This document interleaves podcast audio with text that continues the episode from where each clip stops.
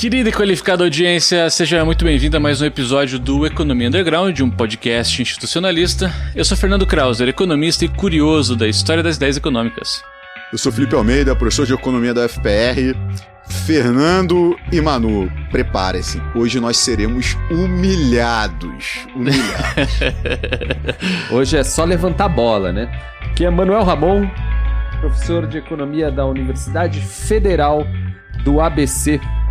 Hoje é um dia muito especial, né, Fernando? Exatamente. E aqui é Tito Spadini, um aventureiro da pós-graduação em Engenharia da Informação também membro do Laboratório de Sinais e Sistemas da UFABC. Olha só que voz, hein? Sensacional. Eu falei que ele ia humilhar a gente. Cara, o Manu não entendeu cara, muito é bem o que eu tava falando, não. Mas. Ah, é, não, mas agora eu... que eu tô olhando o microfone do rapaz. É, eu falei. A gente... Aí você vê que é outro, é outro nível. nível né? É outro nível. Não é e a dicção, e a dicção, aqui, cara. Né? É, ah, assim, não, vocês, vocês falam muito bem, todos professores. Vou fechar aqui, eu vou lá tomar um café, vocês me avisam quando acabou, manda um WhatsApp. Já trouxe até o meu. Aí, eu achei que era uma cerveja, eu não ia falar nada e tal. Hum, falei, é. não, hoje. Quem me dera. Afinal de contas, hoje funciona como sexta-feira, né? Véspera de feriado. Então... É verdade. Ah, Caramba, podia ter pego uma. Ah, é, tá Vamos recomeçar então. Podia Vamos recomeçar.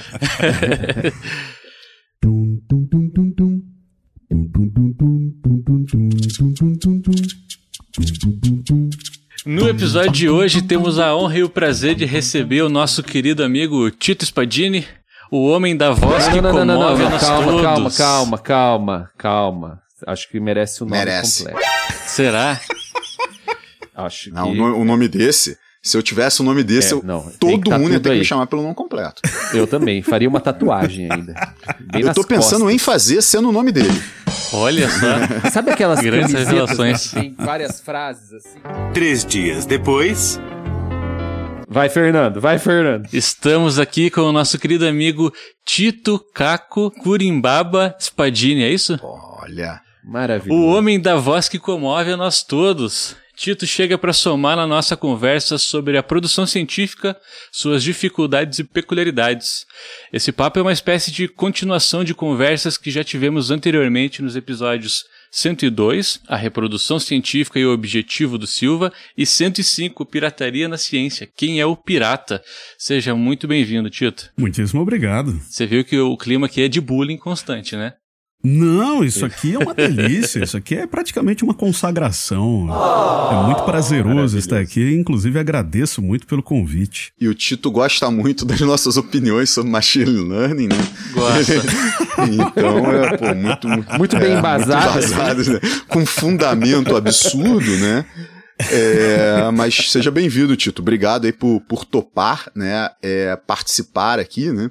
E tem um, um, uma questão que eu acho que vai enriquecer muito o nosso debate de hoje, né? Que, hum, por vezes, é, o público do Economia Underground, quem, quem nos escuta, quem participa aqui, por vezes é da área de sociais humanas, né?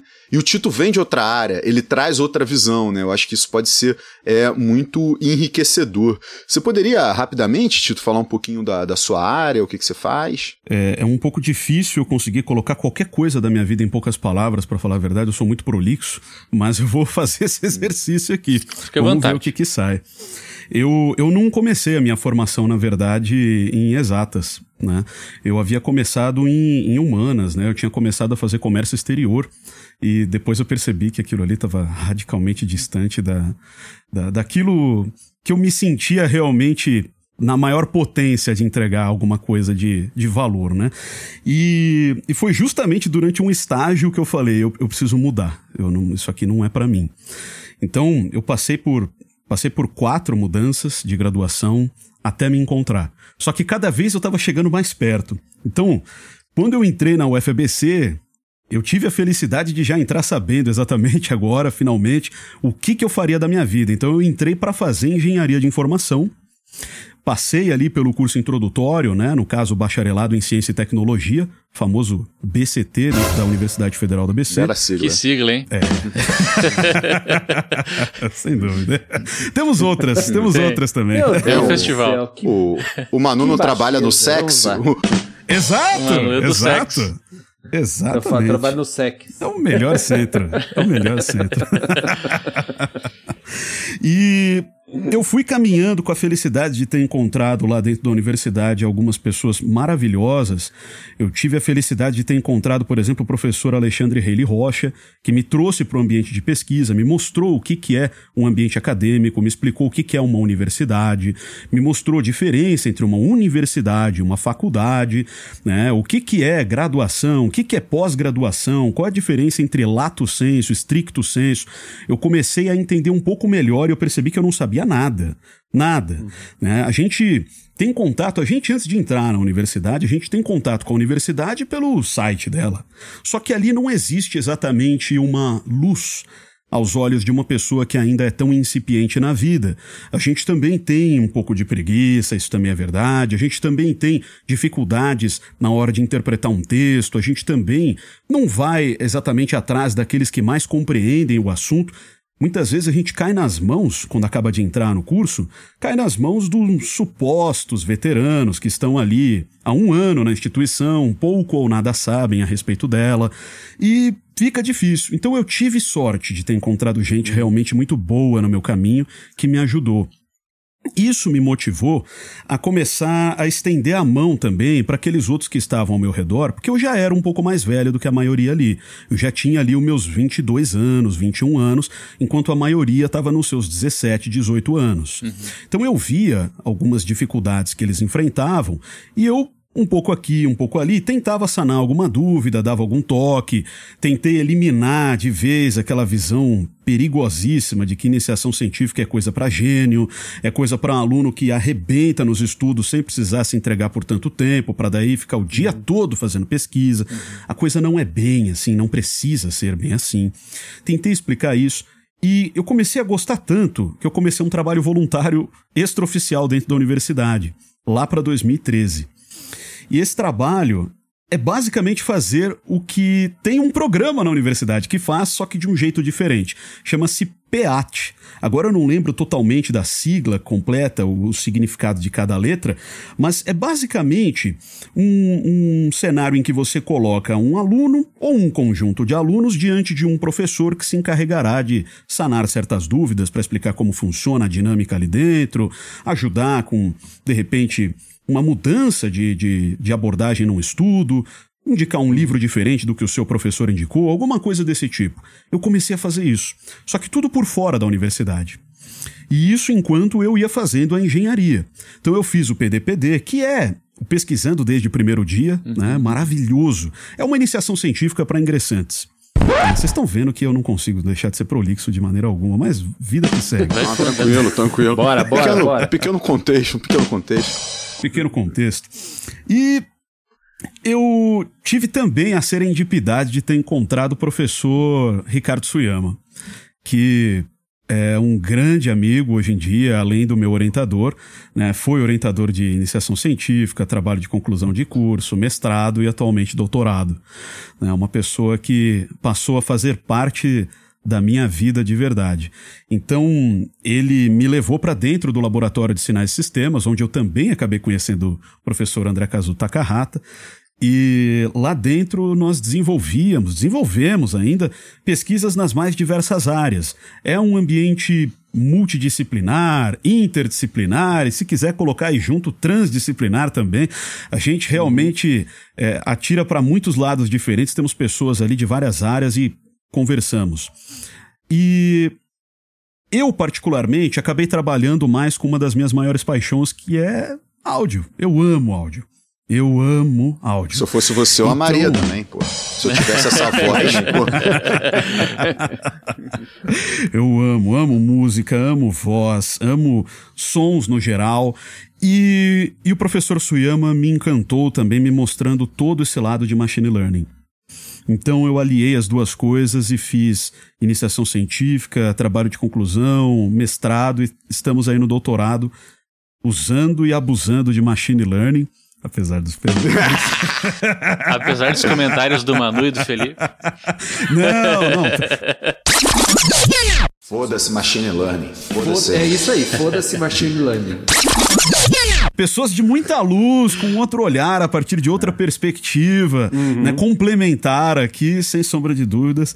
É, estamos aqui firmes e fortes, caminhando em direção a entregar alguma coisa de áudio usando machine learning. Ah, Sensacional. sensacional, Perfeito. sensacional. O- Uma, assim, labora... deve ser o laboratório que mais escuta economia underground, porque conheci, conheço o Tito e o Kazu. Olha aí. Então Sim. já, E- já dá quantos por cento do E laboratório? perto do isso começo, né? Já que eu lembro que já bastante. faz um tempo que a gente recebeu a mensagem deles, né? Sim, cara. Olha, Exatamente, eu me exatamente. arriscaria a te dizer que o Kaizu ele, ele entrou em contato conosco nos primeiros 10 episódios, assim.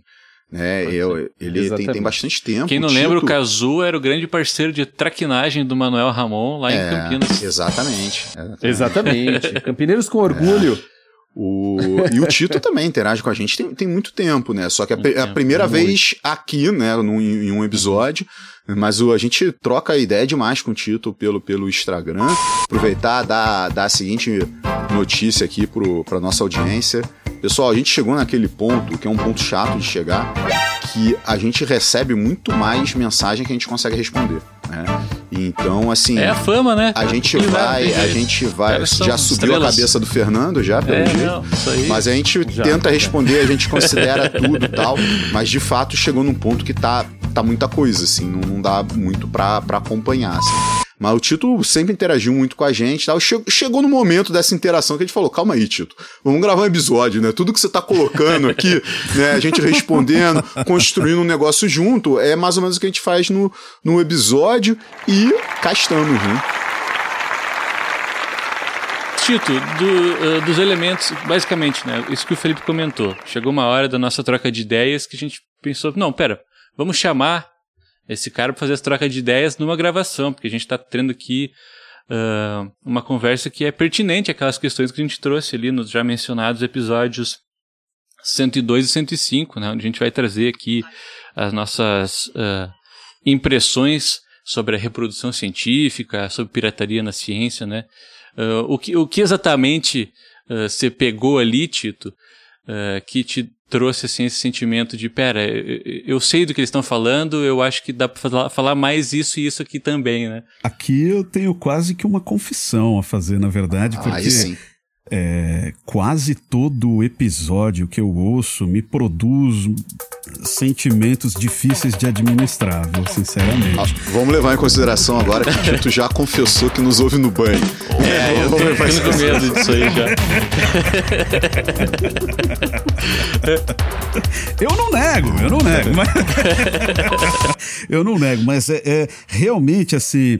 É, é muito difícil assistir a um episódio que não produza pelo menos um pouco de indignação, que não faça a gente refletir, até porque eu acho que existem certos pontos que, independentemente de para qual direção você siga dentro da academia, aquilo estará lá. Sabe? Você pode ser da matemática, da física, da computação, da engenharia, de qualquer coisa. Cara, vai estar lá.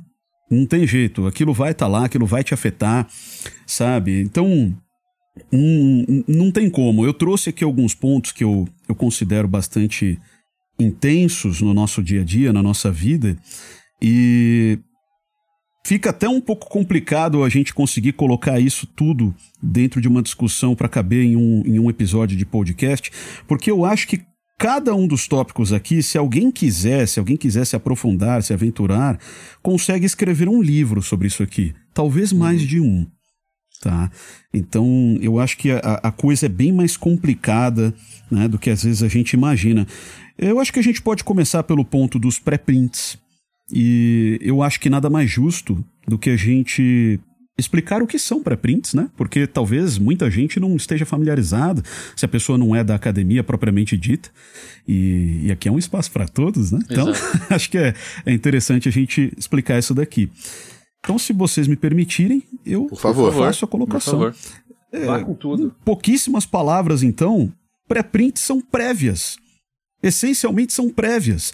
Então você tem um trabalho a ser publicado que demanda toda uma burocracia para que ele efetivamente chegue às mãos daqueles que são o público-alvo, os alvos ali daquela revista, daquele periódico. E para quem é da academia já deve estar familiarizado com isso, mas para quem está do lado de fora talvez se assuste com o que eu vou falar agora.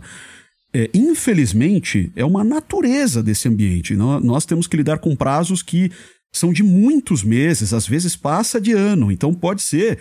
Tem trabalhos que, na verdade, são anos depois. Uhum. Então a pessoa tem todo o trabalho para ser realizado. Depois ela tem que escrever esse trabalho e ela precisa colocar, não é do jeito que ela bem entender, ela tem que colocar do jeito que aquela revista quer receber. E isso tem que ser submetido já do jeito que tem que ser colocado na revista para ser revisado. E Sabe-se lá quantas vezes isso vai passar por um processo de devolução, pedindo para você fazer uma mudança, uma remoção, um acréscimo, enfim. E nesse vai e vem, seu trabalho não foi enviado para o público. E é isso. Você quer que ele chegue logo ao público. E é cobrado então, por isso, faz? né? É cobrado é para chegar. É cobrado. É cobrado. E dependendo do conteúdo, ele se torna obsoleto nesse meio tempo, né? Que também... Essa é uma parte triste. É. Que chega uma hora que você, Essa puta, é agora já passou tanto tempo que já nem é relevante mais eu publicar isso aqui, talvez, porque os dados já estão ultrapassados, ou porque essa discussão já acabou e eu não consegui participar porque não, não me inseriram nela, né? enfim. É verdade. Uhum. Perfeito. Uhum. Perfeito. E tem um outro ponto triste relacionado ao que você acabou de falar, que é o seguinte: o seu trabalho pode ser relevante, só que nesse vai e vem, às vezes outra pessoa já publicou. Uhum. Então agora, bom, desculpa, alguém já fincou a bandeira no chão antes de você. Ih, rapaz. É, sinto muito, a gente não vai publicar de novo a mesma coisa. Né? Então, foi todo um tempo que você despendeu para conseguir entregar esse trabalho teve muitas vezes aí dores de cabeça terríveis para conseguir fazer isso acontecer. Muito vai e vem, e nesse vai e vem tinha outra pessoa tentando publicar isso também e ela conseguiu antes de você. Uhum. Né? Então, isso é uma tristeza. E aí você faz o quê?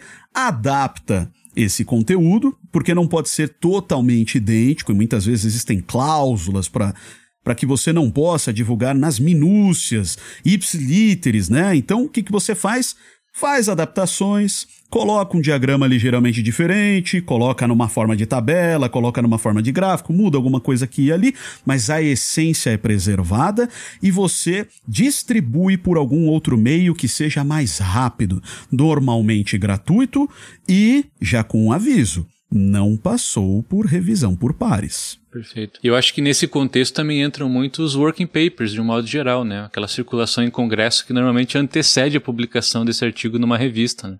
Que nada mais é uhum. do que uma prévia, né? Ou você já se antecipando em relação aos pareceres aquilo que pode ser ajustado previamente à submissão da revista, né? Que acabam sendo também uh, trabalhos muito utilizados devido também a essa demora, né? E esse, e, esse é uma das formas, a melhor forma que eu acho que de, de lapidar um texto, né? Você faz um texto, circula seminários, congressos, colhe informações, ali não chega a ser algo tão é, profundo, né? Ou, ou, ou tão assim que faz um grande escrutínio do, do texto, porque, é, afinal de contas, às vezes as pessoas sugerem questões sem ter lido totalmente o texto, lido com muita atenção, não é um parecerista, mas por vezes vem bons comentários, né? E aí você vai incorporando até chegar numa segurança, né, que é muito subjetiva, né? É o momento que você fala, não, puta, agora vai. E aí você você manda para uma revista, né? E começa um processo lento e doloroso, né? Porque às vezes o, o, texto também não entra na primeira revista, cara. E às vezes fica. Hoje, hoje eu consigo perceber com, com mais clareza, tá? Que às vezes isso não tem a ver com a qualidade do texto, mas isso tem a ver com o posicionamento editorial. Né? Não é aquele tipo de pesquisa que, que determinado editor quer publicar. É, e isso uhum. tem a ver com. A, por mais que a avaliação de pares seja importante, ela é né? Porém, é, tem muito a ver com a convicção de quem avalia. Tem muito a ver com isso, cara.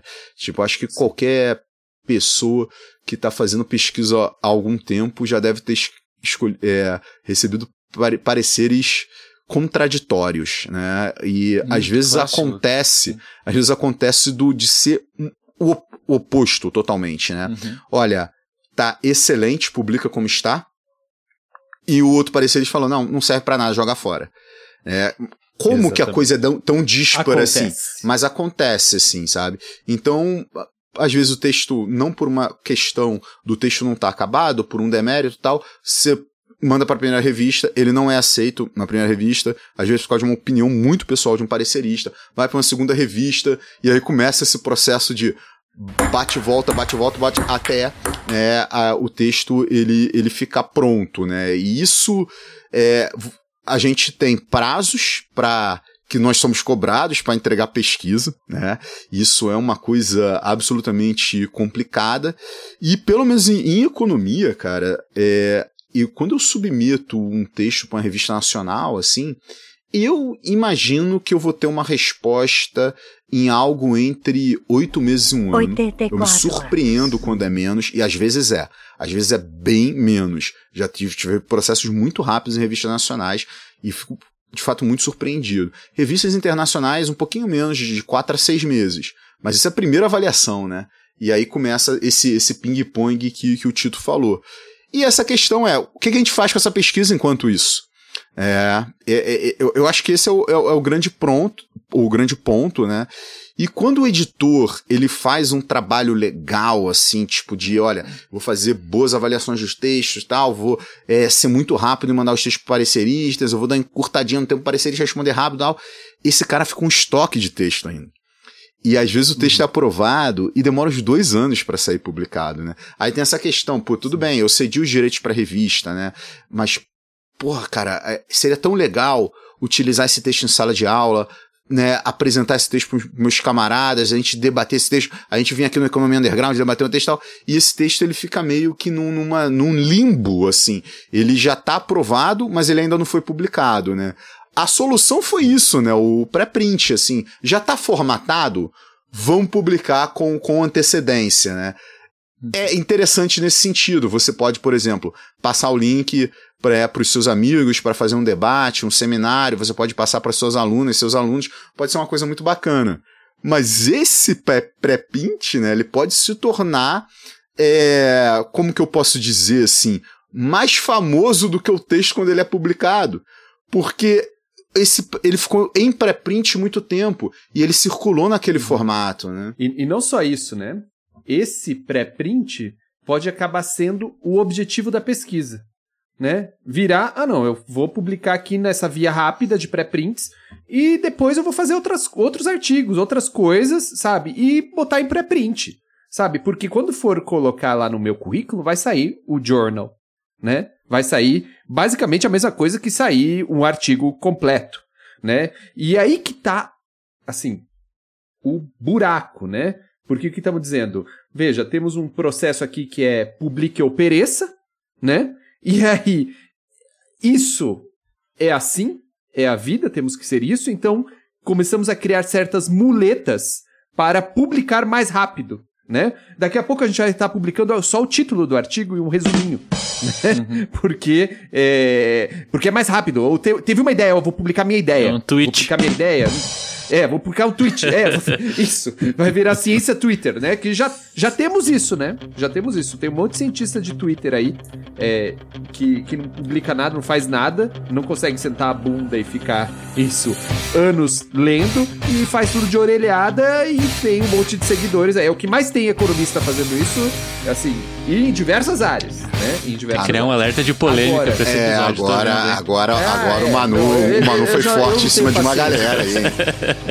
Agora, agora, tem outro problema que a gente estava falando aqui em off, é que eu assisti nos últimos dias uma minissérie, nem é um seriado, é uma minissérie sobre que se chama tá no Netflix tá fácil aí para qualquer um que tiver Netflix, ou pega a senha de alguém, ou, ou pega suas formas Olha, é, ô, ô, na internet. Eu não vou ficar falando o que vocês têm que fazer. Mas vocês sabem que vocês conseguem pegar essas coisas de maneiras alternativas. Mas o que interessa é uma série, ou minissérie, né, que se chama é, O Império da Dor. Painkiller. É a vida de um professor recomendo. universitário, é isso? Recomendo, recomendo. É um drama, é então. A história do início, como surge a crise dos opioides nos Estados Unidos. E sabe quem faz isso? Homens de negócio. Olha só. Business. Quem diria? Chocada. Business. E vai, cara, vai te explicando tudo. Mas tem uma, uma, uma questão que é como criaram lá um, um novo opioide muito mais forte que a morfina e temos que fazer com que as, os médicos receitem isso. Receitem um negócio muito mais forte da, que a morfina para pacientes, para pessoas que têm dores inferiores às que eram necessárias para você usar mor morfina. Manu esqueceu o tema do episódio. Porque isso dá dinheiro. Manu, esque... Manu esqueceu o tema do episódio. Vou falar da série que eu não, gostei. Não, não, calma. Mas, mas, mas saca só. Como você convence um médico a dar um novo remédio que é mais potente, que tem. É, pode ter possibilidades de gerar é, adicção? É, gera, cara, gera, opioide. Gera, né? Gera Isso. adicção. Como você convence esse médico a dar o remédio, esse novo remédio, que é um opioide, mais forte que a morfina, para o paciente dele, e é que ele dê esse remédio para um paciente que tem menos dor do que ele dava com morfina. E aí sabe o que eles fazem? O grupo de vendas, né? O grupo de vendas chega e o médico fala: "Não, mas não posso dar esses opioides tão fortes assim". E ele chega com um artigo, um artigo não. Ele fala: "Não, Pessoal, tem um artigo no New England Journal of Medicine, que é um bom jornal, que diz que não gera adicção. Então está provado cientificamente que não gera adicção. Então os médicos que estavam lá é, meio relutantes, quando falam, não, o artigo está publicado no New England Journal of Medicine, e o cara fala, putz, então eu sou um médico redneck mesmo, que sou ignorante, não sei, não sei o que é a fronteira da ciência, porque eles fizeram isso no interior dos Estados Unidos. E como eles estão falando, então dando aqui Termo a referência... preconceituoso em inglês continua e sendo preconceituoso. eles não gostam. Continua sendo preconceituoso. preconceituoso é. com redneck? Redneck é um termo preconceituoso, cara. Nem aí. Redneck. o Manu voltou sobre efeito de drogas. Caralho, cara, o Manu. Saca só. Saca só. Esse, esse episódio vai lá. ter que passar pelo Dr. Renato para ver se ele pode ir ao ar, hein? vai ser processado. Cara, não, mas. O mas nosso Sogul, né? Saca só. O médico é convencido porque dizem que tem um artigo do New England. E aí, quando você vai ver, teve um médico vai lá e fala: ah, então eu vou comprar o New England Journal of Medicine que eles estão falando. E eles vão ver o que, que é o artigo. Sabe o que, que é o artigo? Uma carta ao editor. Cara, clor cloroquina é um feelings. Sabe de quanto, exatamente isso. Sabe, do, sabe do, de quanto é o artigo? Um parágrafo. Um parágrafo de um médico que pegou uma base de dados do hospital dele e viu, conferiu nessa base que poucas pessoas, quatro pessoas de uma base de mil e não sei quantas, ficaram é, viciadas nesse opioide. Ou seja, não tinha, assim, cientificamente não tinha teste para isso. E ele só colocou isso até que ele não escreveu artigo nenhum. Depois, ao entrevistar esse médico, ele fala: Cara, você sabia que seu, seu artigo, seu, sua carta ao editor foi usada pelos vendedores do opioide em todos os Estados Unidos para justificar essa venda que não, não causava é, adicção ao, a esse opioide? Ele fala: Não, não sabia, eu só publiquei uma carta ao editor, depois eu vi que não tinha muito sentido, eu não fiz essa pesquisa né? E o, ele lavou as mãos, o, o, o cientista ali, falou, eu não sabia que estava sendo usado, mas veja, veja o problema do pré-print, né? Tipo, é, isso pode ser muito bem usado para esse tipo de coisa, né? Porque você convence as pessoas, eu acho que a nossa discussão vai aqui, você convence as pessoas dizendo, não, olha, é ciência, tá aqui no journal.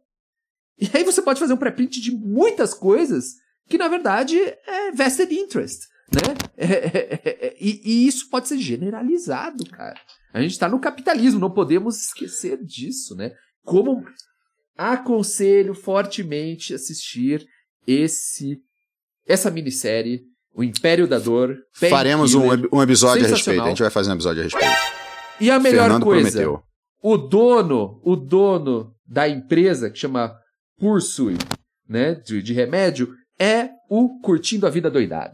Então vale a pena. Que, é, que também, às vezes, às vezes chamam ele de Matthew é o, Broderick. É o Ferris. Às vezes chamam ele de, de é o Ma Ferris.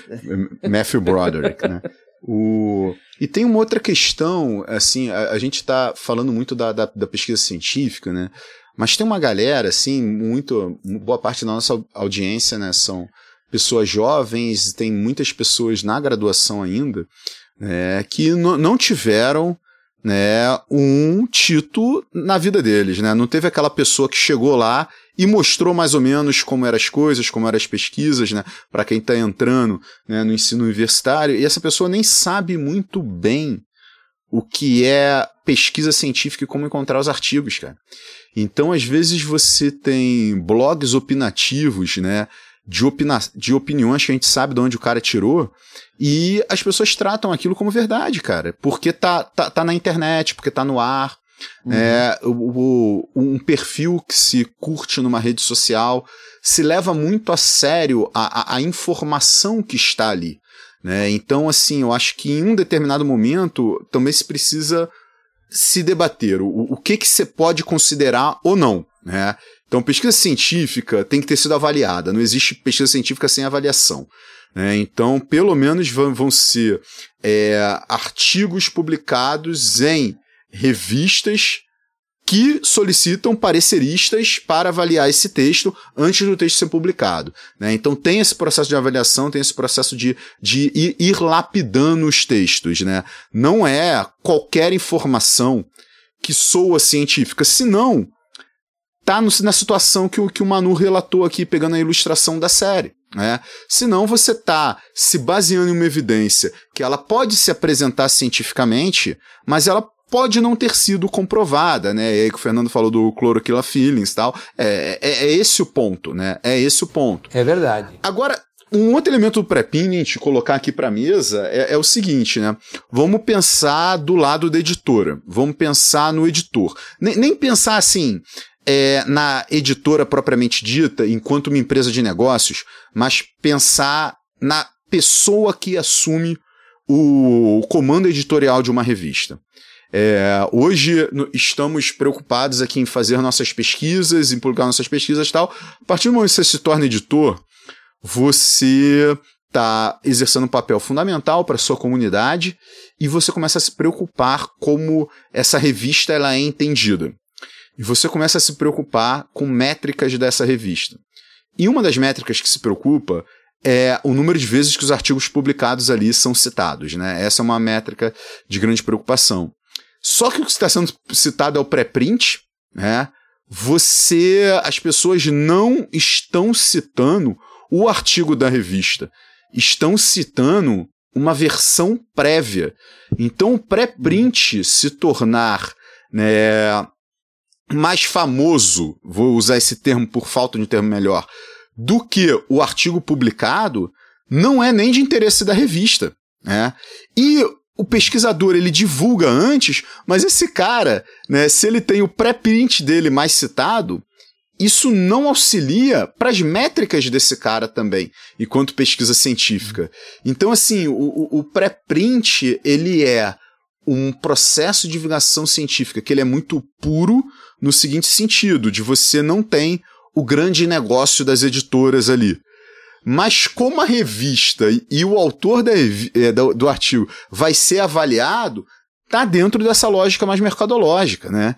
E o pré-print, então, ele pode atrapalhar os dois lados ali do processo editorial. Vocês concordam com essa minha análise ou eu falei bobagem? Como sempre. Eu concordo, antes de, de devolver para o Tito, né, parece que tem uma, um elemento aqui que eu acho que a gente pode trazer para o debate também, que é não só, mas do timing né? De a gente conseguir uh, escrever, deixar o texto adequado e ele ser publicado. E isso acho que tem um pouco a ver também com a própria forma de publicação, né?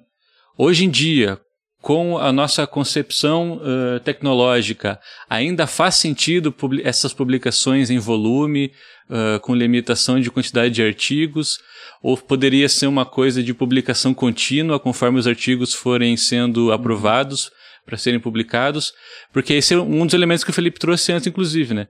Às vezes já está pronto, já está aprovado, já foi, já voltou, está só esperando chegar um volume com lugar vago para ser publicado, né? Esperando imprimir, né? Exatamente, esperando literalmente um espaço físico para colocar ele ali. Será que hoje isso não é algo a ser, se, a ser considerado também nessa nossa forma de reprodução uh, de, de, desse conhecimento? Eu acho que tudo isso é muito válido. Eu concordo com todos os pontos.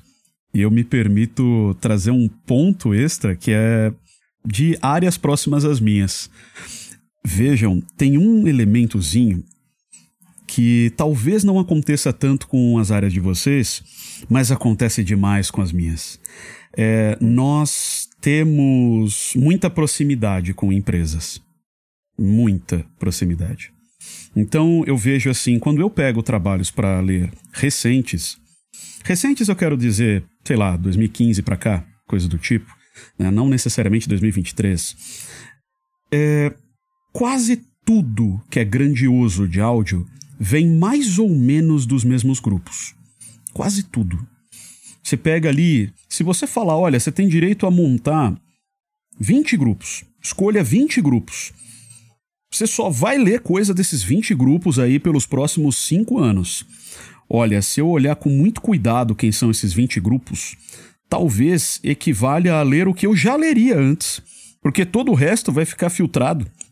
As outras uhum. pessoas produzem é, algo em outra direção, ou não vai na, na, na, mesma linha, ou não é do mesmo assunto, ou acaba não atingindo as grandes revistas. Eu vejo assim, quando a gente está falando de publicação que envolve, vamos dizer, pesquisadores que são da indústria, do mercado, uma característica que a gente percebe é eles não estão nem aí para revista. Nem aí. Porque revista para eles é tudo de ruim. Tudo de ruim. Custa caro, leva muito tempo e vai para um público que não é o que eles têm interesse. Então, é, para que que eles querem aquilo? Fora que revista é cheio de amarras. Você não pode isso, você não pode aquilo, você já não é mais o detentor disso, isto aqui tem que estar desse jeito. Quer dizer, a revista ingessa a publicação. Ela burocratiza em demasia a gente entende que burocracia não necessariamente é uma coisa ruim, existe um certo grau de burocracia que, quando muito bem conduzida, vem em benefício da área e tal, ok, a gente entende isso, né? Agora, tem limite. Então, os pesquisadores que trabalham na indústria não estão ligando para revistas. Nem um pouco hum. mesmo. Eu nem me lembro se eu já vi alguma vez algum trabalho de alguma revista grande que tivesse ali o nome da corporação Nvidia, Microsoft, Google, Adobe, Mitsubishi, Spotify, que são a, a, as empresas que geralmente colocam ali a marca delas nos trabalhos que eu, eu leio com frequência. Inclusive são essas mesmas, de fato. Muitas, muitas delas nossa, participam de várias conferências, conferências grandes, Interspeech, participam dessas Globecon da vida, participam lá de, de iCasp, participam, que são as grandes da, da, da, das minhas áreas, mas a gente não vê esse pessoal em revista. E o interessante é, vão atrás dos números de citações, são impressionantes. Impressionantes. Uhum. Nós estamos falando de trabalhos que tranquilamente, em pouco tempo, atingem os milhares de citações, tá? Então, assim, é muito complicado. É, é não, não, eu não vejo como uma empresa dessas terá interesse em colocar ali gente para trabalhar para fazer publicação em revista, até porque também tem interesse em questões de patentes, né, em proteção Exatamente. ali, né, de certas informações. Eu acho que isso daí conta muito para eles também. E, uhum. e o delicado disso é que, bom, a gente também acaba tendo. É, meu orientador nunca usou esses termos, isso aqui sou eu falando, mas em conversas com ele, a gente já percebeu, acaba tendo uma produção científica com uma qualidade um pouco mais duvidosa. Porque você para para pensar, poxa, tudo bem, tem um cara aqui eu já tô trazendo os temas lá da frente pra cá. Eu tô, eu tô tão. Sabe, vai, vai, assim, não é organizado, não. Então... Free talk. Ai, caramba. É, aquela qualidade cai, porque você tem interesse, por exemplo, em entender o que está acontecendo dentro daquela caixinha preta que eles colocaram ali no artigo. Tudo bem, não tem uma explicação detalhada sobre o que, que tem ali. Pode estar tá acontecendo uma, um, um negócio ali cheio de detalhes que ele não fala. Ele fala muito por cima não tem uma preocupação. Por um lado eu entendo, porque não tem muito espaço também, vocês sabem muito bem disso, né? Esse, esse espaço para você escrever é bastante limitado. E vocês também sabem que se quiser mais vai ter que pagar hum. bem mais, né, para colocar umas paginazinhas a mais ali. Muitas vezes você nem pode. Não é nenhuma questão de, não, eu aceito pagar. Tudo bem, você aceita, mas a gente não te dá esse direito. Então, como tem essa limitação, é muito complicado de fato. E a gente vê esses trabalhos cada vez mais por cima, cada vez colocando ali alguma coisa que pareça um produto, e é aí que está o problema. Eles estão mais preocupados em vender uma ideia que parece um produto do que em produzir ciência. E eu acho que isso é, É um marketing, problema. no fim das É contas. exatamente um marketing. É um É, marketing. tem, tem até nome. Aliás, eu não sei como é na economia, mas eu sei que na minha área é cheio de nomezinhos bonitos, buzzwords, buzzphrases. Eles adoram essas Uhum. palavras-chave, né? O próprio termo machine learning já é em si mesmo isso. Uhum. Redes neurais, inteligência artificial. É, é uma chuva, isso é uma loucura, né? Tem é que deixar o de produto termos. bonito, né? E começa Precisa, pelo nome, Lógico, claro. dourar a pílula. Dourar né? a pílula. A embalagem Agora- é em si mesma parte do produto. Exato. Exatamente. Agora, se eu traria nessa questão, tipo, assim, tem uma relação mais complicada é, Com quem? dentro com, com os caras, não, os caras da sociologia da ciência, especialmente os pais da sociologia da ciência, o pai, que é o Robert Merton, mas ele fala uma coisa assim, tipo, é, quando a ci- ciência, por natureza, ela é pública, né? Então, o cientista, ele, o, para ser cientista, você tem que divulgar aquilo que você está fazendo. Porque faz parte da nossa atividade é divulgar o que está fazendo. Se existe patente, se o conhecimento é privado, então se existe uma pesquisa, mas ela é apropriada privadamente, ela não é publicizada, para ele isso não é ciência. É, é- Isso é é anti-ciência. outra coisa, né? Outra né? coisa. Não é que eles estão fazendo ciência e não estão divulgando, não, eles não estão fazendo ciência, porque ciência inclui o fato de fazer com que todos saibam o que você está fazendo, porque ciência como um todo é isso, né? Então o que a gente está falando é que essas empresas não estão fazendo ciência, elas estão fazendo produtos, né? E elas estão utilizando aquilo que se entende como as plataformas de divulgação da ciência, ou seja, que são os journals, como formas de divulgação do produto dela, Perfeito. Né? Perfeito. Então é, é isso, é um encapsulamento da atividade científica em todos os aspectos aí. Posso Né? ilustrar com um É um item? ci- Pode, pode. Vou te falar uma coisa. É muito comum também eles colocarem um link, né, uma URL ali, um endereço para você entrar num site. E esse site é um site de uma demo, uma demonstração. Isso, tudo. Muito isso bom. deixa mais evidente que se trata de um produto. Olha, experimente. Veja como funciona.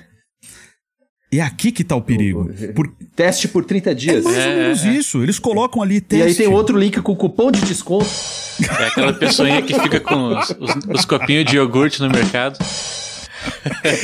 é isso, né?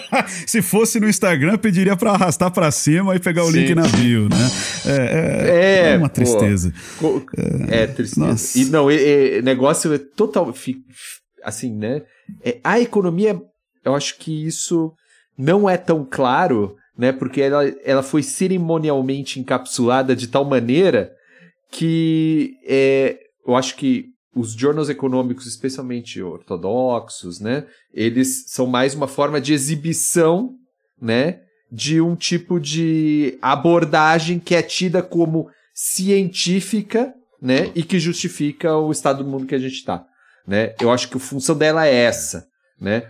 Então ela tem função de divulgar, tem função de tudo isso, né? Porque ela se apropria da, da- do campo dessa maneira. Mas é essa, essa só. É, é, a- o que você não está dizendo, Tito, é exatamente é, ciência no capitalismo hoje, né? E é isso aí, É, e privatizar. eu acho que unindo o que nossas ciências fazem, assim, a gente pode entender que a, a- a ciência econômica ela tem procedimentos que devem ser compreendidos como científicos em prol de sustentar um sistema. né?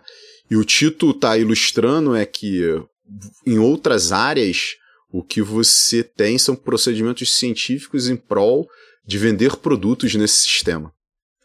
É. Nós justificamos o sistema, na economia a gente justifica o sistema e o Tito é o sistema. O não. que ele está dizendo Seja sobre bem-vindo, o campo Tito. dele é o Esse é o Manuel Ramon, caso você não Né? conhece. Eu sou o Você está dizendo, tá dizendo isso. né? É, A economia justifica, mas o que o Tito está dizendo é como é. Né? como é, como, Como é, funciona. como funciona a coisa na é. prática, né? É, o- economista vê isso e fala, é isso aí mesmo. é, os economistas Tá que justificam o sistema É vão que falar, validam, ah, né? tem que ser assim, né? Tem que ser assim.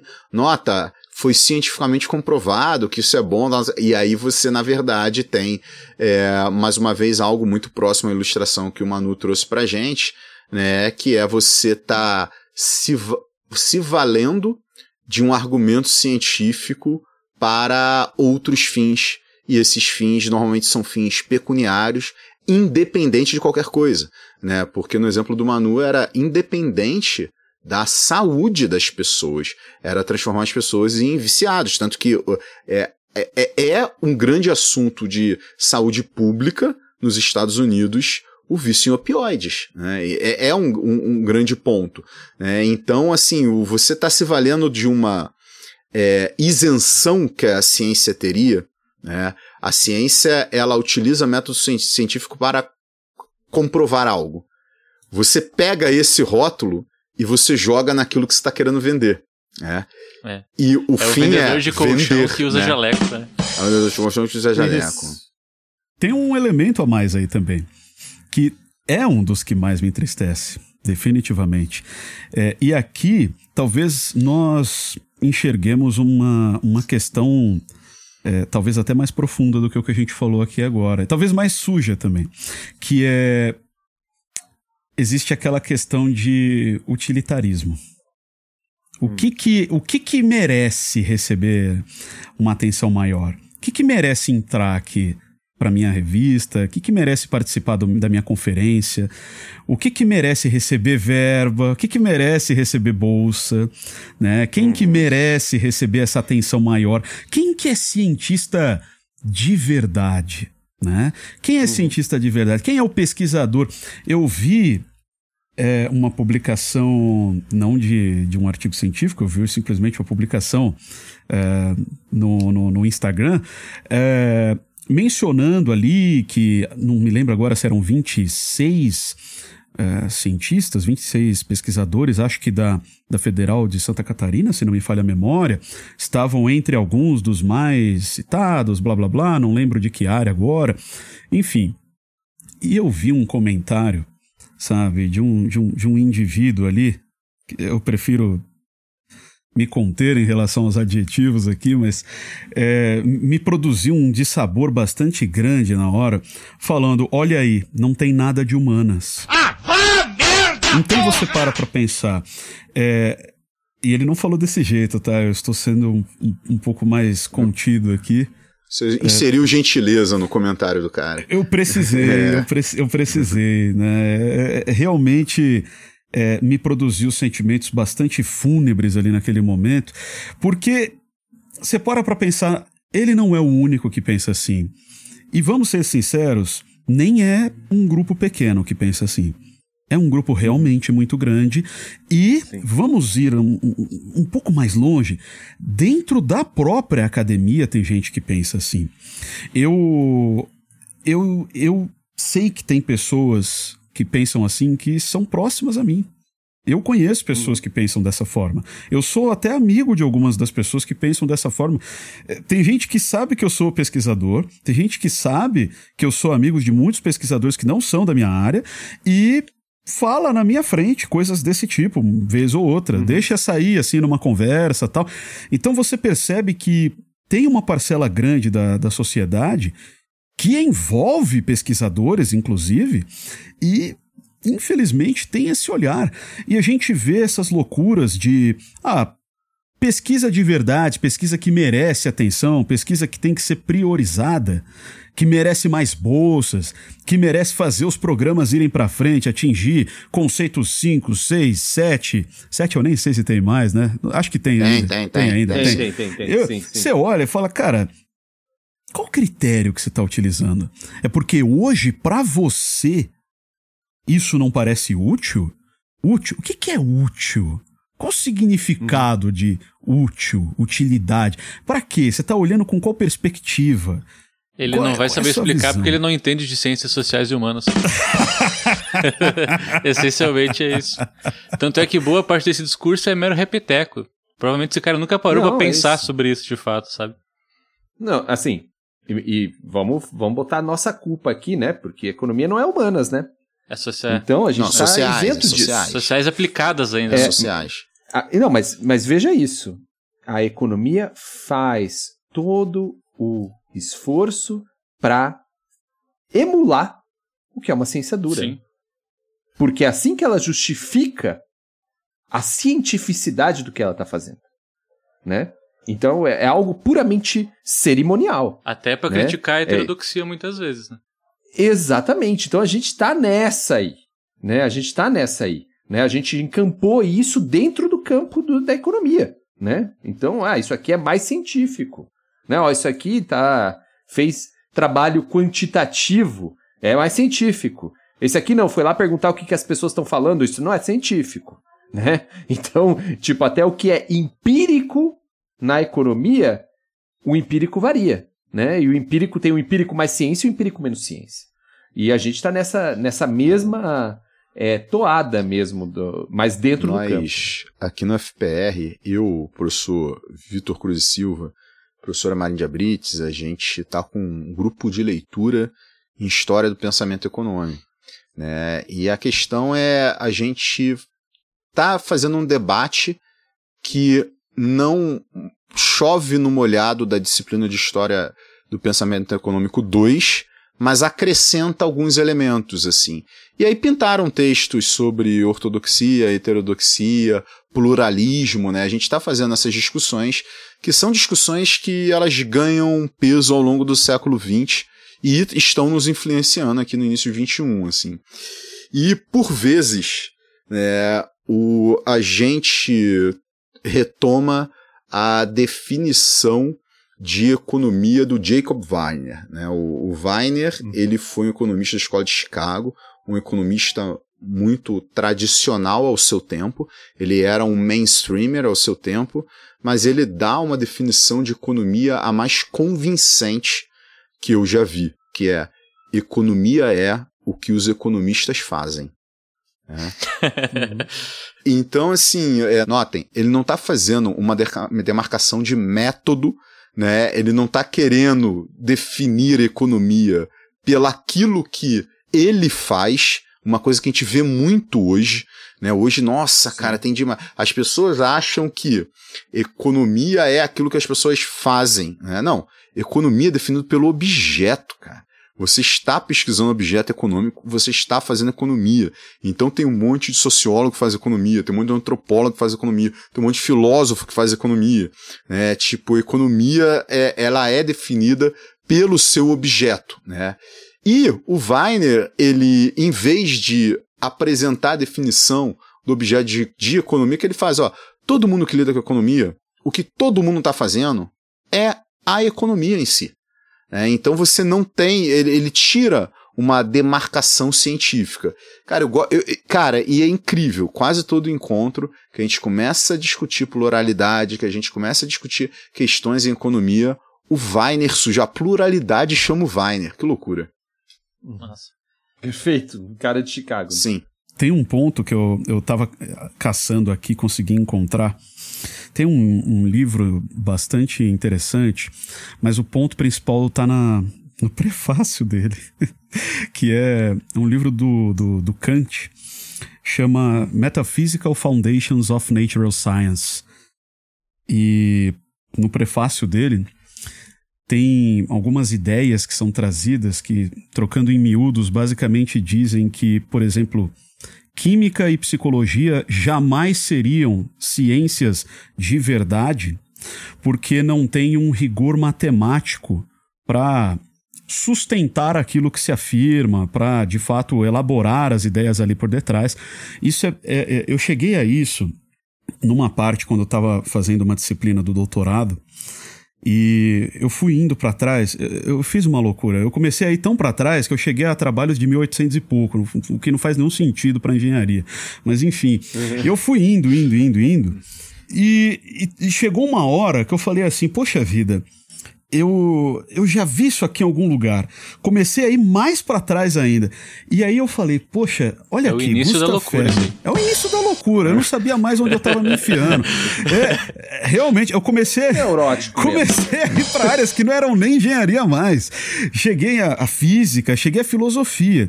E, e aí eu cheguei a Kant. E, e- e- e tinha uma parte ali que eu falei: eu não consigo acreditar nisso. Né, uma, tudo bem, né? Tem que, tem que tomar o maior cuidado do mundo pra gente não, não cometer anacronismo aqui, né? Que é um perigo danado, mas é, olha, olha que loucura, uma das maiores mentes que a gente já teve Kant. Acho que é, é, muito difícil você encontrar alguém que vai discordar que Kant era uma pessoa extremamente importante para contribuições científicas filosóficas no mundo. Agora, é curioso porque.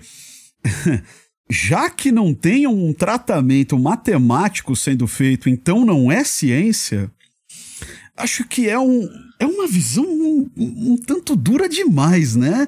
Mesmo a gente uhum. falando de alguém que está tão lá atrás em, em, em, termos cronológicos, eu quero dizer, né? Jamais incapacidade e tal, mas é, é, uma coisa um pouco assustadora. É uma coisa um pouco assustadora.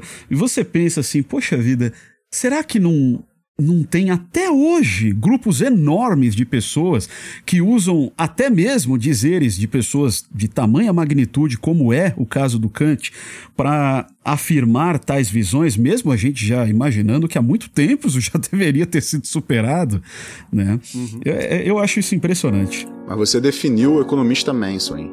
Ele faz é. isso, ele faz exatamente isso. Ele faz é. isso, sim. E ele sim são anacrônicos. O Kant, lá naquele contexto, querendo separar a metafísica do conhecimento, era outro rolê, sim. né? Agora, hoje, 2023, falar isso aí sim é anacrônico pra caramba. Nossa, isso é, isso é uma loucura. E isso me lembra um ponto também, quando o Manu estava falando, que é a questão do Open Access. Acho que isso aqui é.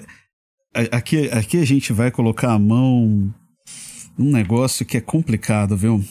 Se o pré-print é complicado, o Open Access é não, Talvez. E, e tem o, o, Open Access e tem a mercantilização do Open Access, né? Perfeito. Porque tem revistas fundadas com essa filosofia. Não, a gente, os textos publicados aqui, qualquer pessoa baixa, não precisa pagar nada, tal, não sei o quê. É, é, é, é a defesa da, da ciência como um elemento público, sem um elemento mercadológico, né? Aí o que, que as editoras fizeram? Não, porra, vamos colocar a opção de open access nos nossos textos mediante ao autor escolher o Open Access. Ó, que legal, o autor escolhe coisa bacana. Só que tu escolhe pelo Open Access, você vai morrer em uma pequena fortuna né, para o seu texto ficar aberto. Né? E vai ser mais citado. Potencialmente sim. Seja, potencialmente sim. Potencialmente vai ser mais citado, então você tem que fazer um cálculo utilitarista. É, a gerência de interesses. Não, né? E às vezes. Tem alguém que quer financiar é. essa ideia? Talvez esse cara tenha Alguém uma facilidade. Às vezes as universidades fazem esse cálculo. Eu, eu tenho a uhum. impressão uhum. que não é uma pesquisadora ou um pesquisador que morre naquela grana, até porque é uma grana muito alta. Eu tenho a impressão uhum. que é uma política universitária né, que suas pesquisadoras e seus pesquisadores tenham texto no Open Access, porque ela, a universidade se preocupa com métricas também, né, porque a universidade também é avaliada via métricas. Então, na verdade, você teve uma ideia que era uma ideia fantástica, sensacional, para termos a ciência como algo público. Rapidamente foi encapsulado por uma questão né, mercadológica. Né. Mas veja assim, é, olhando com a lupa, a gente fala, nossa, veja como o mercado Assim, alguém vai ter que pagar, né? Alguém pagou ou paga para você acessar o artigo, ou você vai ter que pagar para publicar o artigo. E quem vai sair no prejuízo não vai ser a grandiosa editora, aquele journal muito importante. Eles não vão sair no prejuízo.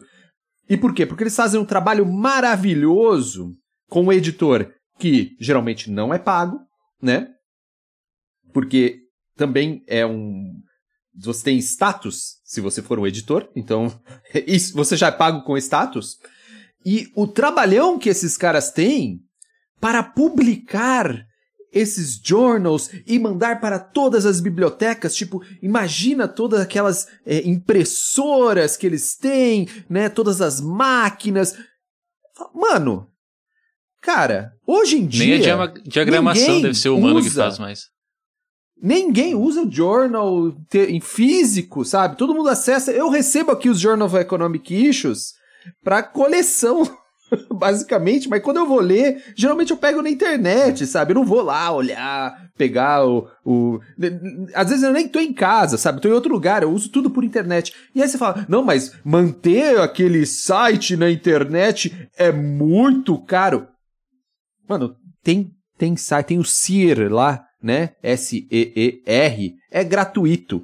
Qualquer um pode ter um site de é, divulgação científica, né? Com, com journal. Você pode fazer um journal agora, a gente pode fazer o Journal do Economia Underground hoje, hoje, e botar para as pessoas mandarem artigo e a gente tem o journal amanhã. Estamos então Sabe? firmando Dá aqui um compromisso. Isso. Não, mas, mas veja, veja o que eu quero dizer.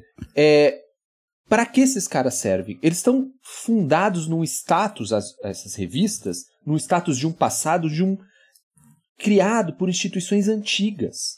E o presente não é isso. Sempre assim, professor. O que a gente está discutindo, o que a gente está aqui falando é, a- é base, é assim, fundamentalmente institucionalista disso. Porque para o Veblen, instituições são algo do passado, né? instituições são nada mais nada menos do que o retrato do passado lutando com o presente.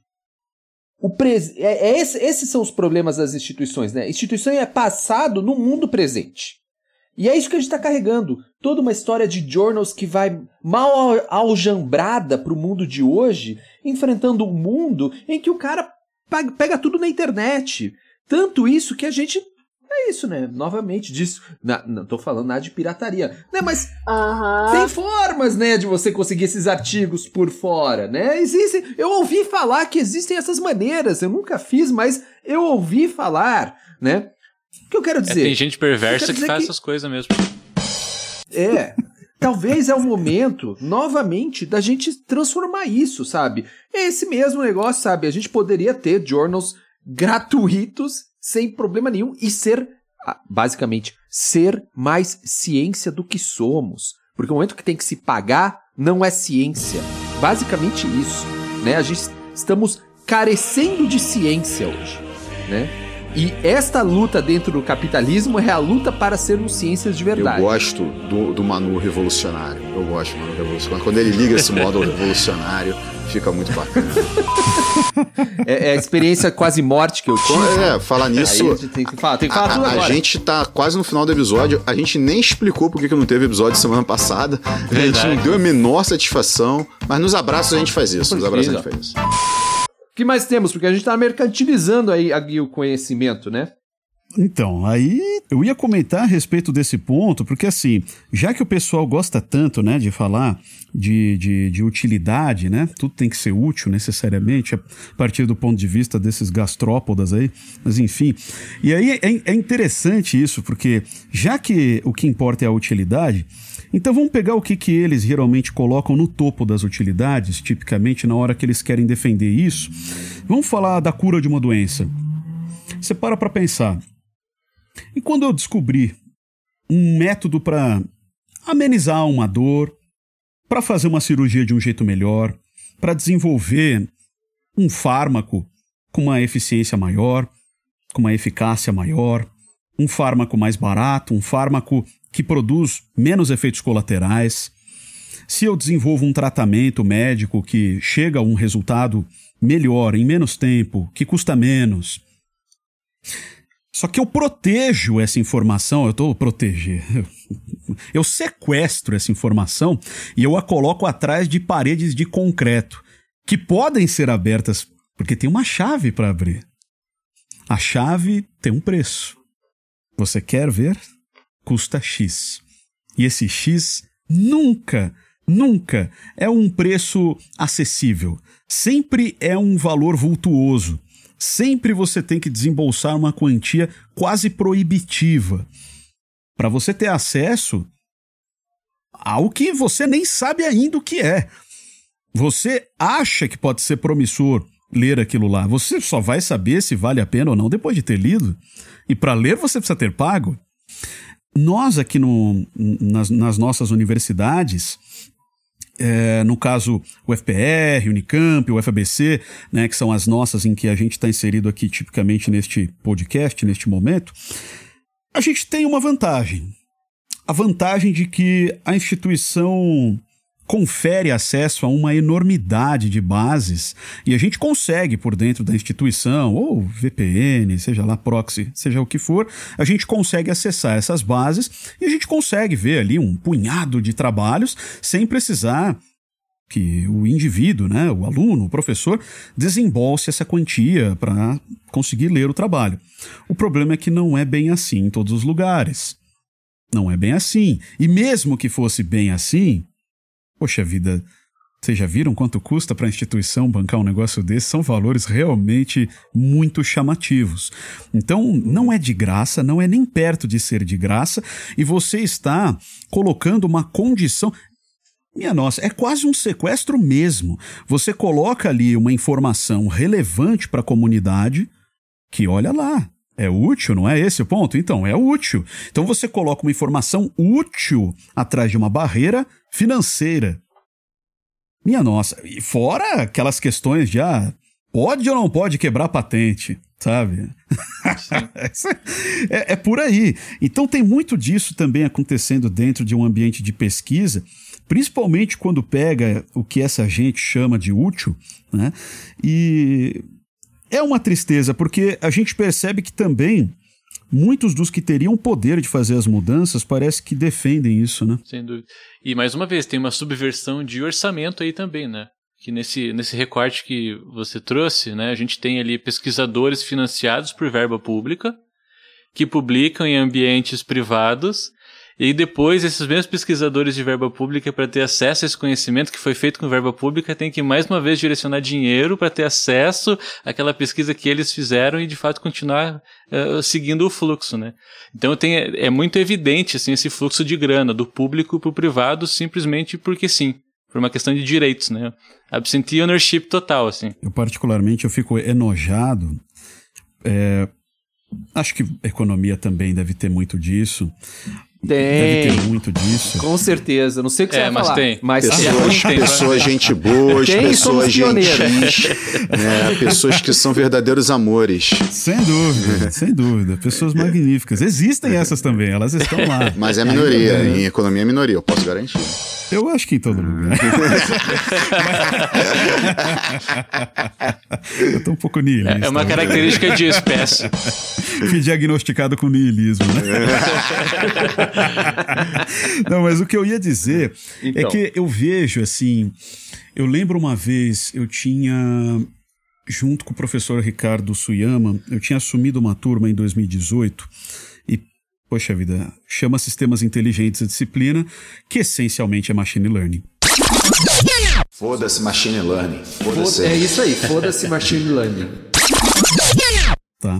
E era uma disciplina de graduação que é para ser de fim de curso. Como o Manu sabe muito bem, na UFBC é meio difícil a gente definir o que, que é disciplina de fim de curso ou não, porque o aluno pode pegar à vontade a hora que ele quiser. E isso às vezes é, é, é um fator complicador, né?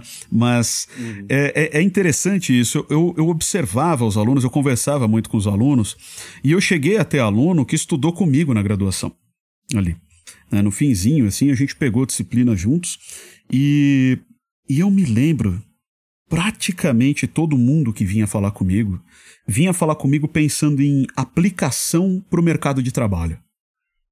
Sabe? Era uma coisa assim, a preocupação era essa. Depois, porque naquele momento não me doeu, para falar a verdade, naquele momento não me doeu, eu só notei. Depois começou a doer.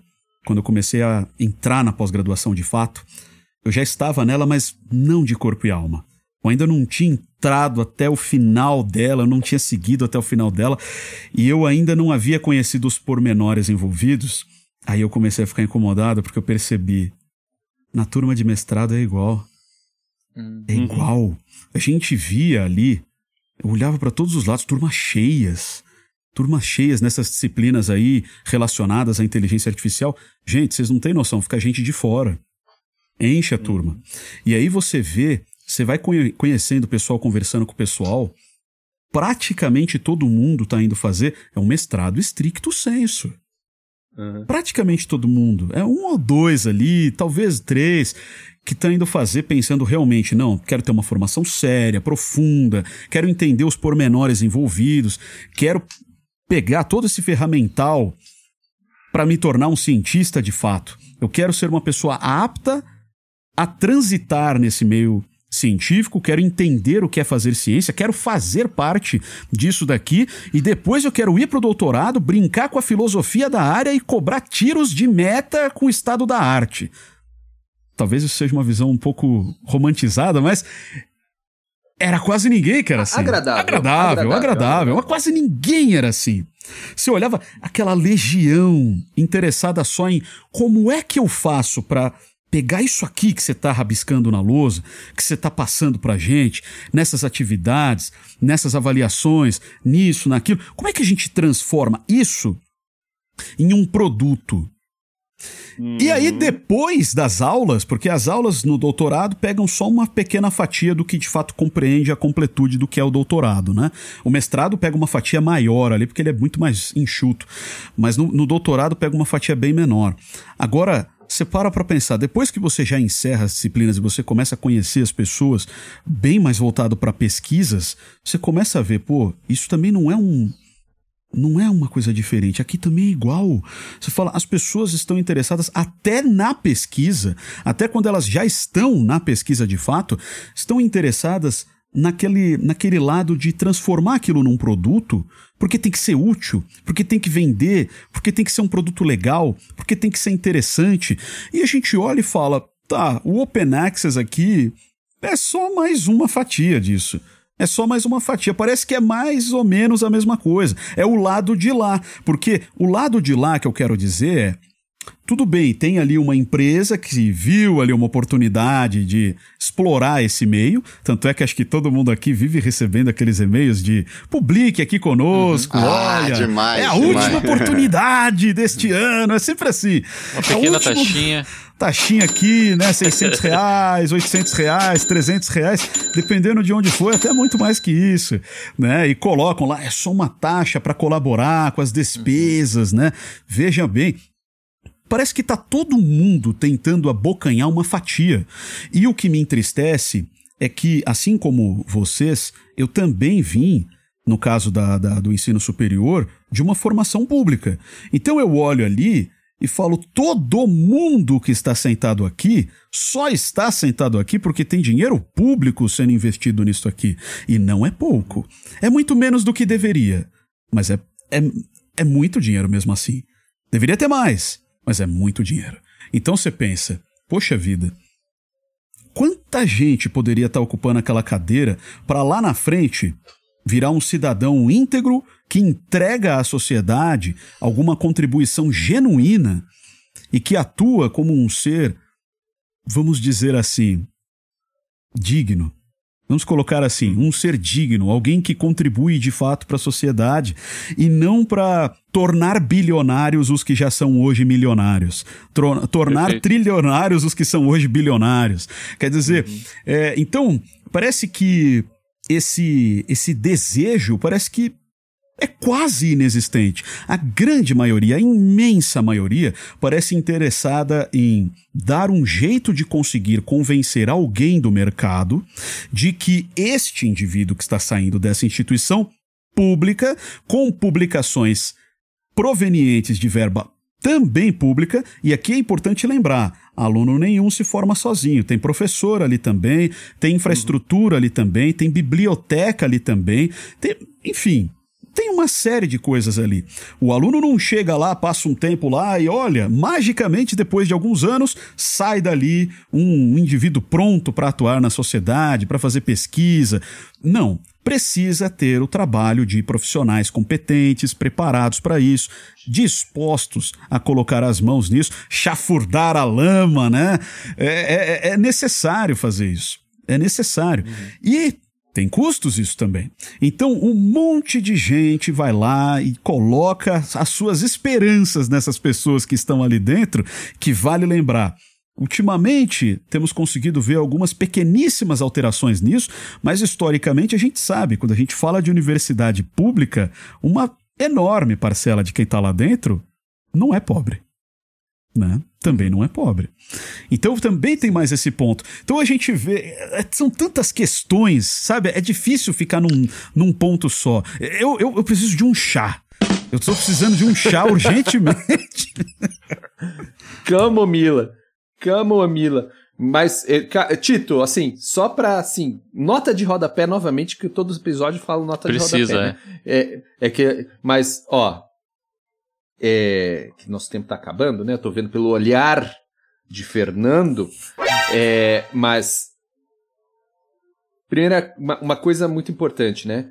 Colocar é, a questão dos indivíduos, né? Você falou, os indivíduos estão indo lá com o interesse de apropriação privada daquilo, né? Ou ser esse canal de comunicação com quem pode realmente faturar com aquilo de maneira ampla. O que me causa mais, é, talvez, indignação é que a própria universidade acaba vendo isso com bons olhos e a sociedade, né? Ou seja, privatizar o conhecimento é bom, né? Por quê? Porque todos os países eh, centrais fizeram isso, né? Privatizaram o conhecimento. É, talvez esses países centrais não são um bom exemplo, sabe? Talvez não é legal.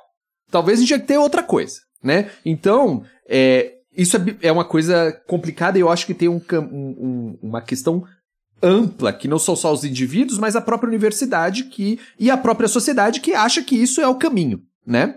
É, o privatizar o conhecimento é bom.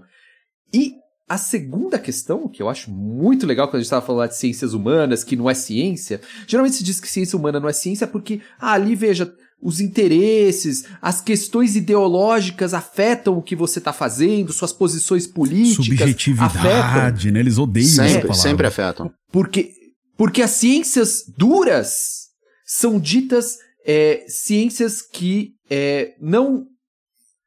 Não. Peraí, vou lembrar, eu vou lembrar do termo, né? É, Elas se vendem como assépticas, né? é isso, como isoladas do mundo social. E aí o que você está me dizendo é o quê? Não, o social está lá, em forma de mercado. Né? O social está lá, em forma de Eles neoliberalismo. gostam de dizer que é pragmático, né? Uhum. pragmático, né?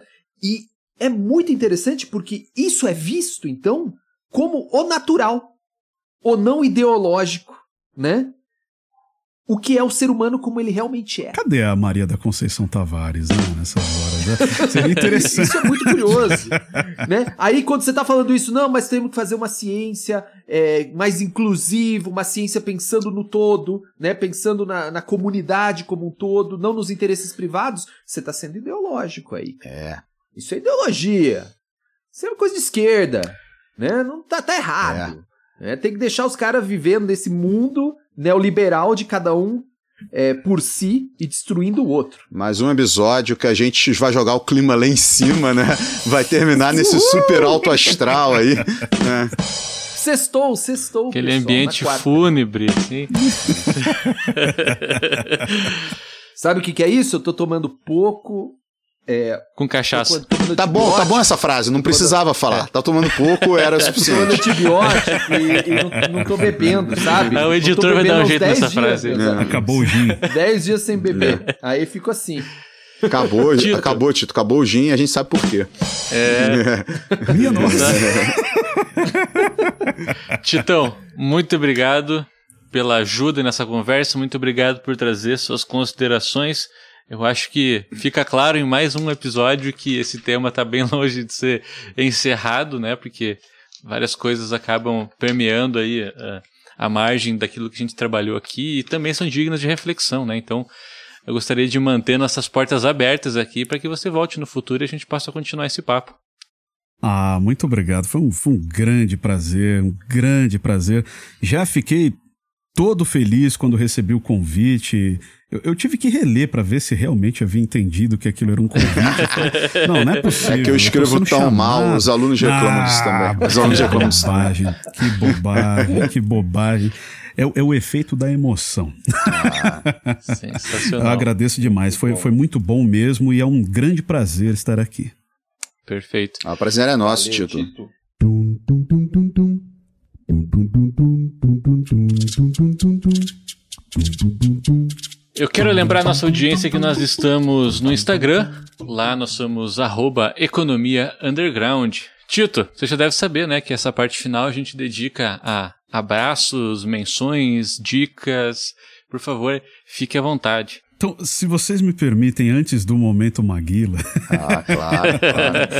antes do momento Maguila, que tem que acontecer. eu, eu, eu, eu, preciso dizer uma, uma coisa a respeito de um dos principais trabalhos que eu faço, que eu mencionei no começo do episódio. Tá?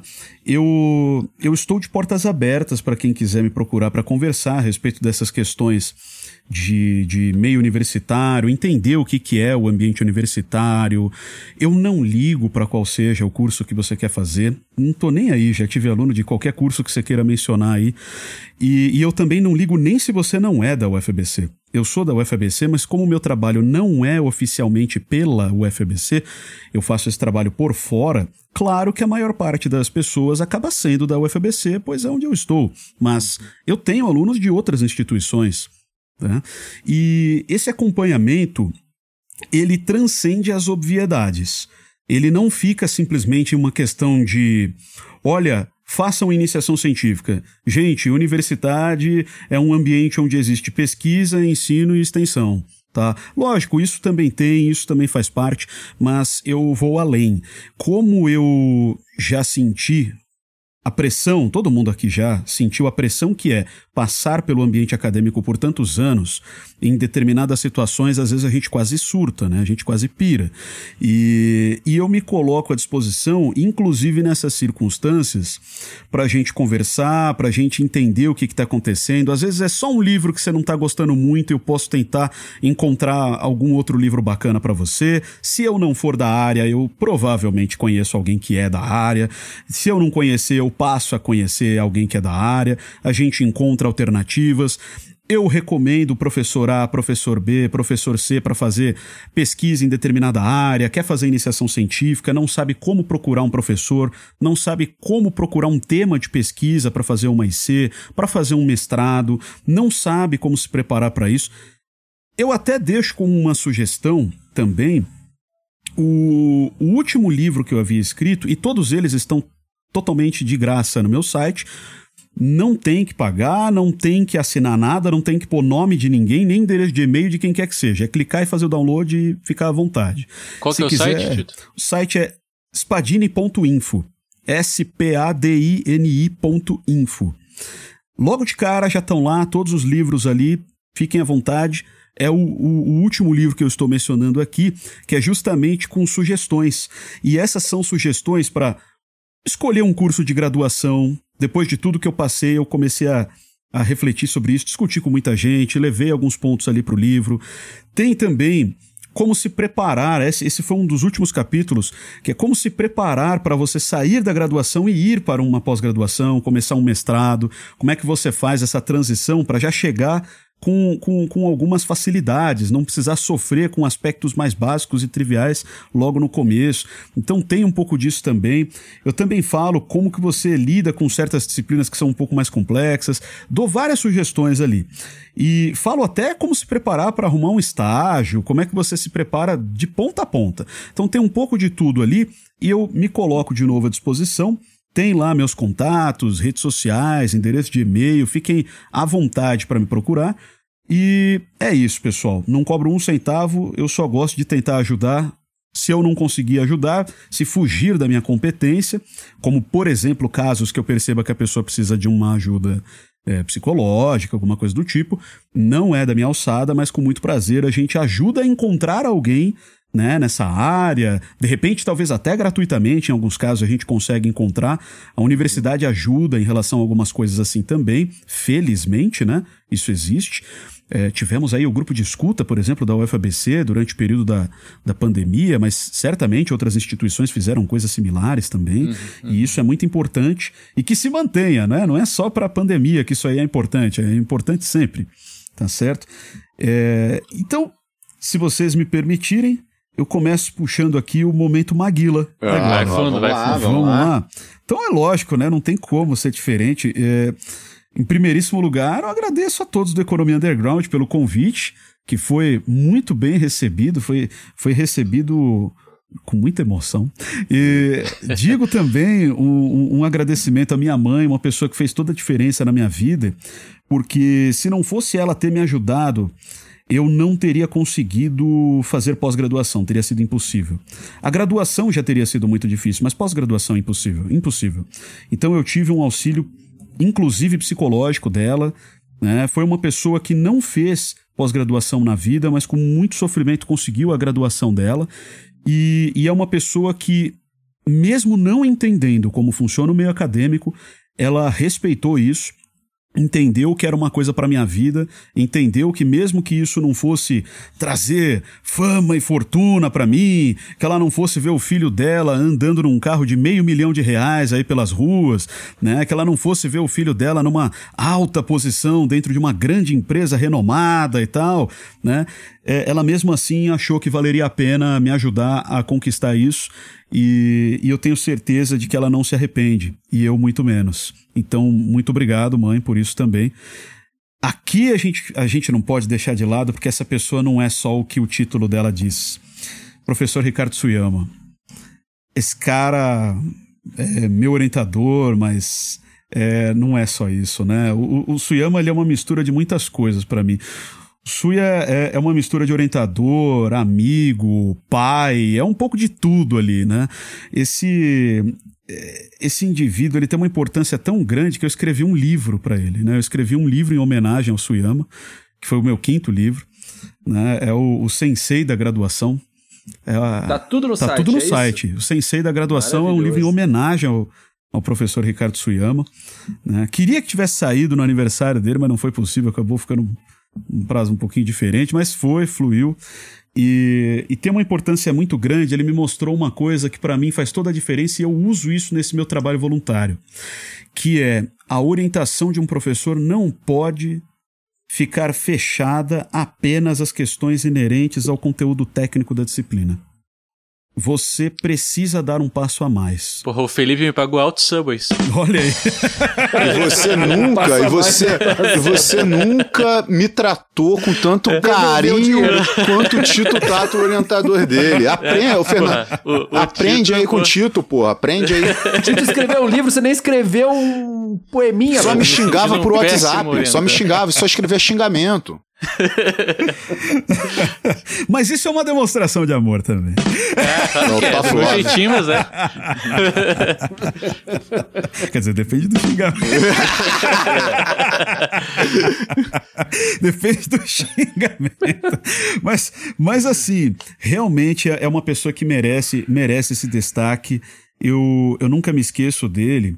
Eu vejo assim a, uma série de situações em que outras pessoas teriam me tratado de uma maneira diferente, ele não tratou. Né? Eu lembro, por exemplo, quando no começo de 2018 eu, eu infelizmente soube que por conta de cortes eu ficaria um tempo sem bolsa e eu não sabia o que fazer, eu perdi o chão ali.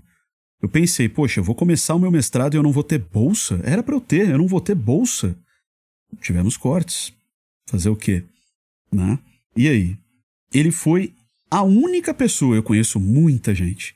Ele, ele foi a única pessoa que me ligou, ele me telefonou naquele mesmo dia e ele perguntou se eu precisava de alguma coisa, se eu ainda estava confiante de que queria fazer né, o mestrado, que eu poderia ficar tranquilo se alguma coisa tivesse mudado nos nossos planos, se eu precisasse da ajuda dele, se precisasse de uma carta de recomendação, indicação para amigos dele que, que tivessem alguma oportunidade aberta, qualquer coisa, se quisesse conversar.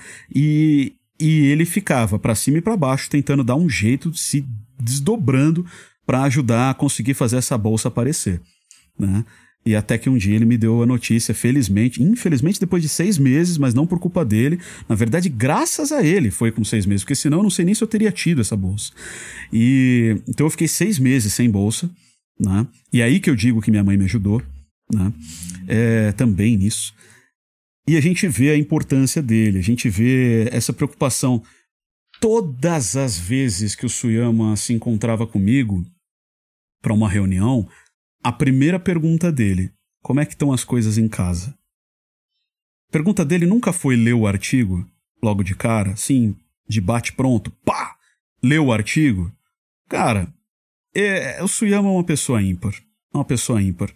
E eu acho engraçado porque quando eu converso com os meus amigos de outros, outros cursos, outros programas, ou até do mesmo, mas de alguns outros professores, quando eu falo, ah, o Suyama é diferente, o Suyama é especial, o pessoal não entende como.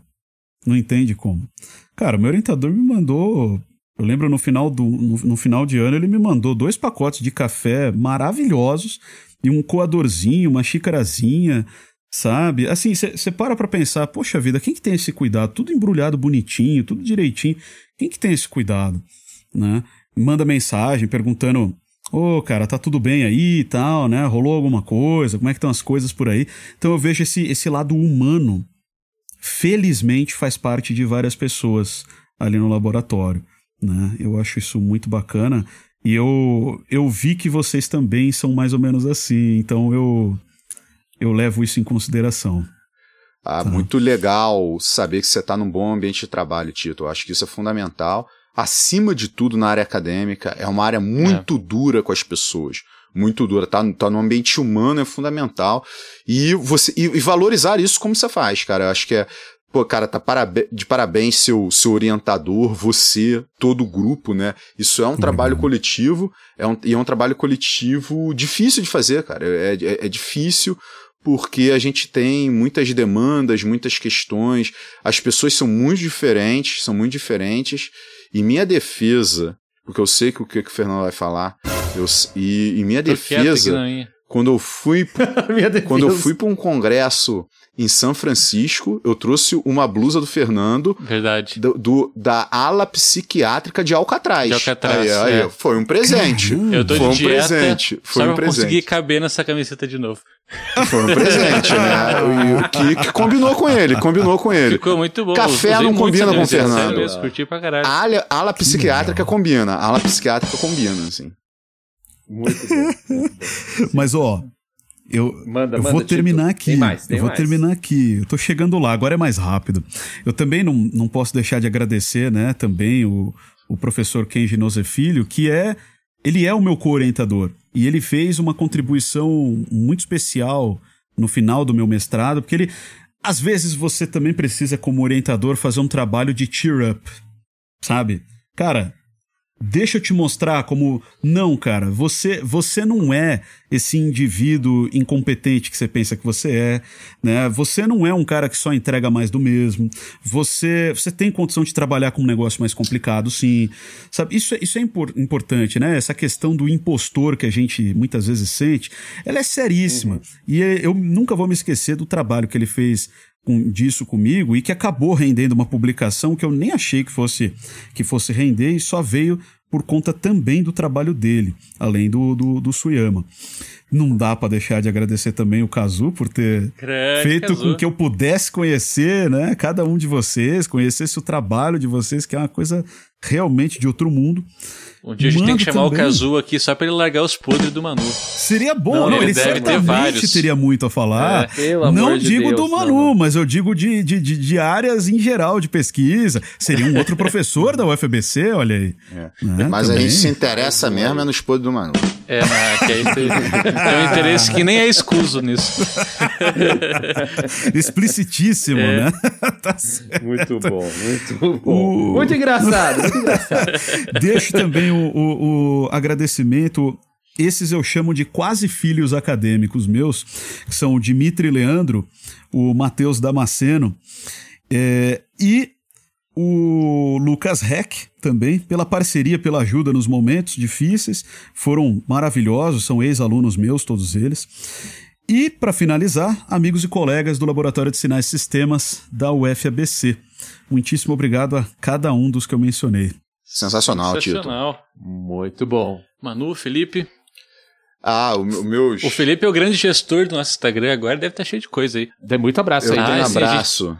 Eu tenho abraço para a doutora Anabel Musial.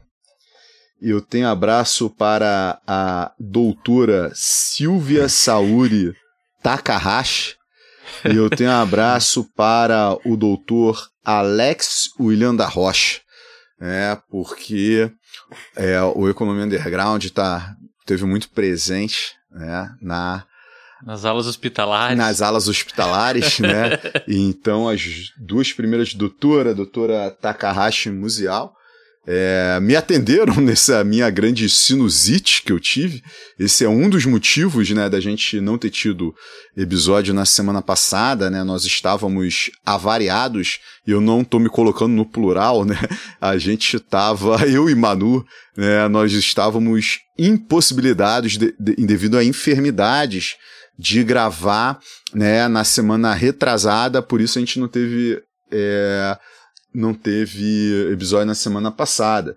E o doutor Alex da Rocha, um doutor que gentilmente atendeu minha filha num pronto-socorro ortopédico. Minha filha de nem três anos de idade me inventou de quebrar a clavícula, né? É um momento sensacional da paternidade passar por isso. Obrigado, filha.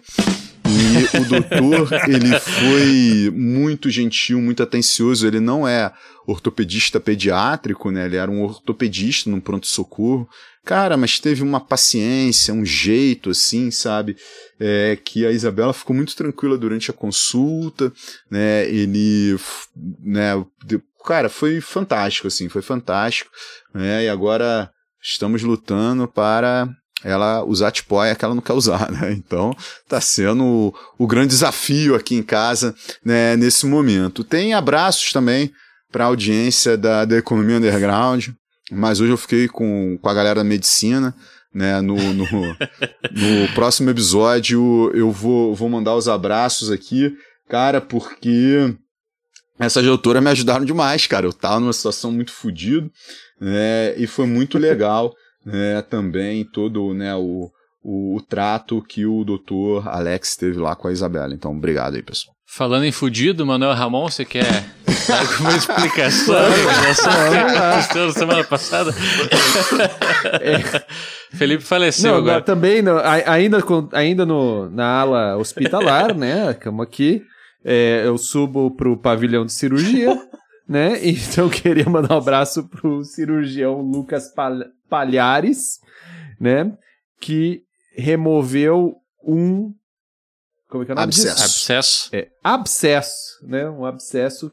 Essa foi a minha razão de não ter participado semana passada. Também um abraço para o meu é, médico Guilherme Alves, que me encaminhou urgentemente pro hospital da esquina do consultório dele e falou: você nem volte para casa. Um dia antes da gravação. Pros... Dois dias, dois dias. É, dois, dois, dois dias, dias foi segunda. É. Né? E, bom, também todo, todos os profissionais é, da saúde, é, quando você precisa, você vê que eles são muito, muito é. importantes, né? Então, agradecer eles. Mandar um abraço pro Kazu, que hoje mandou uma, uma mensagem falando que estava escutando o nosso episódio, está escutando tudo, né? E. Kazu tá com a gente desde o início, né? Porra. Desde, desde o início, né? E aí eu falei que o Tito ia lá e falou: manda um abraço pro Tito. Então, Tito, Caso mandou um abraço aí pra cruzados. você. Opa, mais um pra ele de novo, é isso aí. Muito, muito gosto. Tá bom? Então, um abração, Cazu. É isso aí. E a aí. gente tem que agradecer ao Tito, né? Porque a gente desmarcou semana passada é. por causa das questões hospitalares. Hoje a gente atrasou a gravação por causa de questões hospitalares. A gente tá, é, tá, tá, tá complicado aqui, né? E é foi bom muito... que ele pega uma amostra do que, que eu é. passo aqui. E foi muito legal como o Manu nos informou que ele foi operado. Ele é. mandou uma foto pra uma gente foto. numa maca com uma roupa hospitalar. Assim. O Felipe vai postar essa foto no Cara, Instagram do Não, não vou fazer isso jamais. é, e falando, ó, oh, galera, acabei de ser operado, né? Olha, gente, mano, o que aconteceu, cara? O que, que houve? Assim, mandou a foto dele lá. Sensacional. Muito bom. Maravilhoso, maravilhoso. Nunca dormi tão bem como aquela noite. Ah, Isso é perigoso aí, hein, Michael Jackson. Tanto é que depois ele foi assistir a série lá dos opioides. Foi, foi. foi. É. Ótimo. Só assim para um, pra um professor universitário conseguir descansar, né? Na base do medicamento, na base do medicamento. Essa... Tem que internar, né? É. tem que internar, dá, dá até uma felicidade. Não, não, e tem mais um agradecimento. Opa. Mais um Vamos agradecimento. Lá. Pedro, Clara e Teresa.